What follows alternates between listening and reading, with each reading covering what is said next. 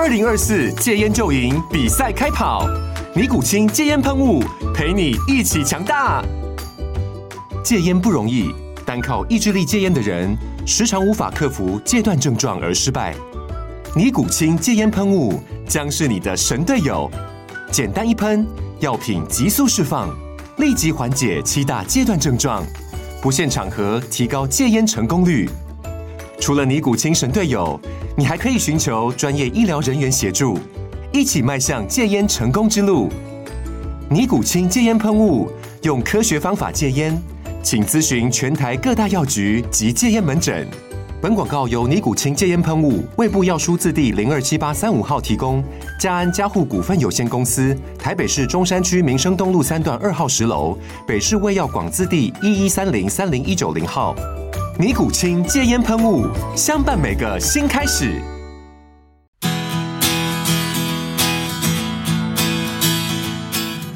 大家好，我是哲学妈妈，欢迎来到哲学智商师的小秘密。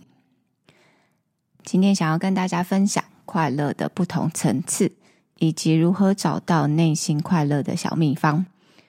其实会来工作室的个案，当然都过得不太好，很多人都会跟我说。很久没有笑了，也不知道什么是快乐。其实生活中的朋友也有一部分的人变得有点麻木，生活上也觉得谈不上快乐吧。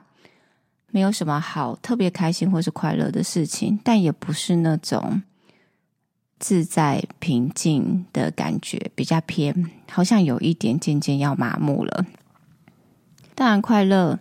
会有很多不同的面向。今天想要谈谈快乐的不同层次。第一种呢，是有条件的快乐，它比较像是主控权不在我们手上，是在外界的事物或是外界的人身上。例如，我们会有一些想法是：如果他喜欢我，我就会快乐；只要我有钱，我就会快乐；只要我可以考上哪一间学校，我就会快乐；只要我可以得到哪一份工作。可以买到什么，得到什么，我就会快乐。这是第一种。那第二种呢，就是相对的快乐，它比较像是一种报复性发泄而得到的某一种快感。例如，我们工作很辛苦，所以我会想要出去玩，会想要吃大餐，会想要花很多很多的钱。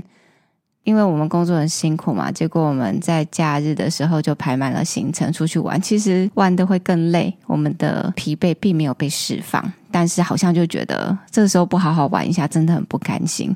那例如吃大餐也是一样，其实我们并没有这么的饿，可是我们可能会吃超过我们所需要的。当我们吃完之后，身体的负担反而更大。那例如说购物。其实我们有的时候会有一种报复性的购物，就是买的当下我觉得很开心，可是呢，收到账单或者是就是货到通知了，在便利商店要去拿了，要把钱掏出来的那一刻又有点后悔，也增加了自己的负担。还有很多很多啦，比如说上班很累了，因为时间都不是自己的嘛，因为时间好像都卖给公司了，所以当我们有空余的时间，我们就会很想要完全掌握自己的时间。完全挥霍自己的时间，例如追剧啊，恣意的浪费时间。在追剧的过程，也会觉得很累，也想要休息的。可是，就是会有一种报复性质，我现在就是要追，我现在就是要整夜不睡。但是，其实我们有追的很悠哉、悠闲、快乐吗？也不会，因为我们可能每次都要快个十秒，快个十五秒，一直跳着看，好像有看，又好像没有看。或者是看到讨厌的人受到惩罚等等，这些呢都是比较类似报复性的、相对的。因为我没有怎么样，所以我又要特别特别如何让我自己达到一种快感跟快乐。好，所以我们有提到有条件的快乐跟相对的快乐。其实快乐跟我们内心的需要是有很大的关系，因为我们有时候不了解自己的需求。自己内心的需要到底是什么？所以我们会想要寻找取代方案。那以上讲的那两个层次会比较像是取代方案。那到底内心的需求跟快乐的关系又是什么呢？我想要跟大家分享一个故事。好，那这个故事也是来自于我的个案啊。那这个本人有同意要让我分享给大家。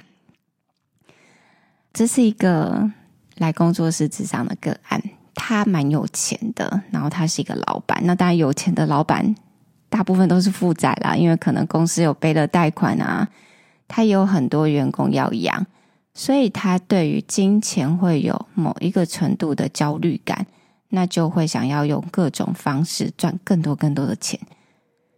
其实他不是为了自己。但是他内心总是觉得我要照顾员工，我要照顾家人以及我身边的朋友。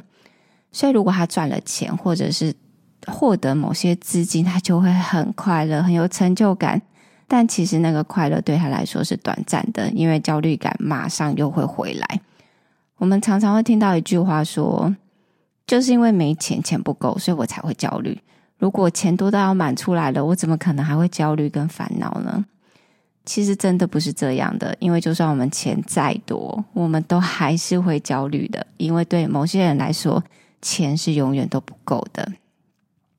这是他的基础背景，他身上有一个议题，就是他需要透过满足别人，来让自己有存在的意义或者是价值感。其实最快最实际的方式就是钱了嘛，所以他会很需要成功，需要养很多人照顾人，不然他无法肯定自己存在到底还有什么意义。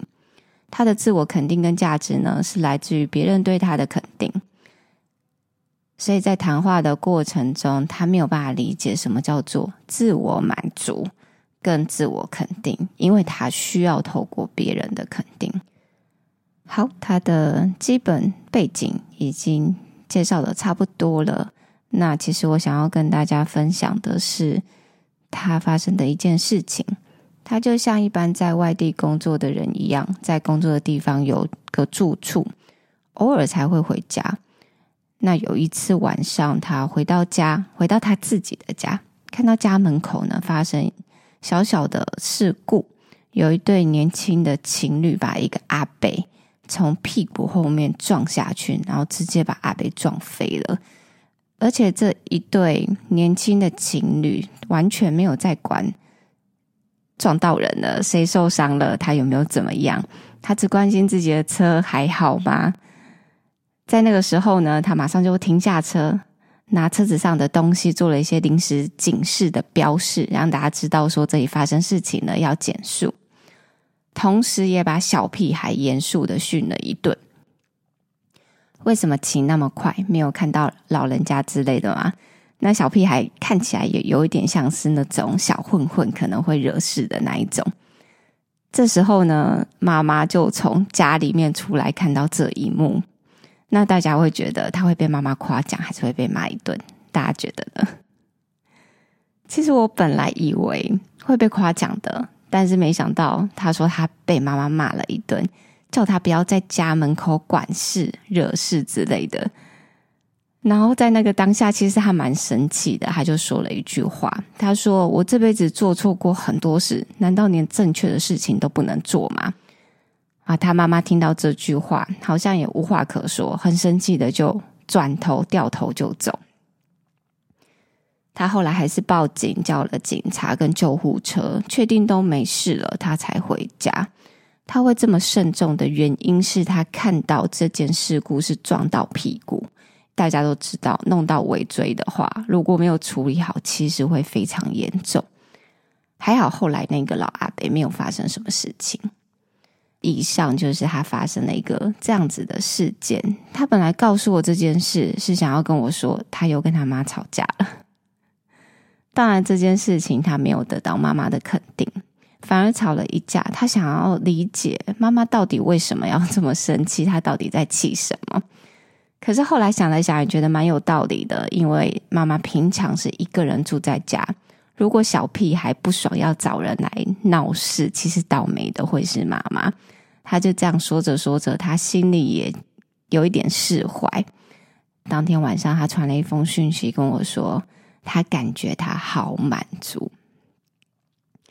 我本来还试探的问说：“哦，为什么会很满足啊？是吃了什么好吃的东西吗？”其实我心里当然是知道他是为了什么而满足。他说是正义的力量。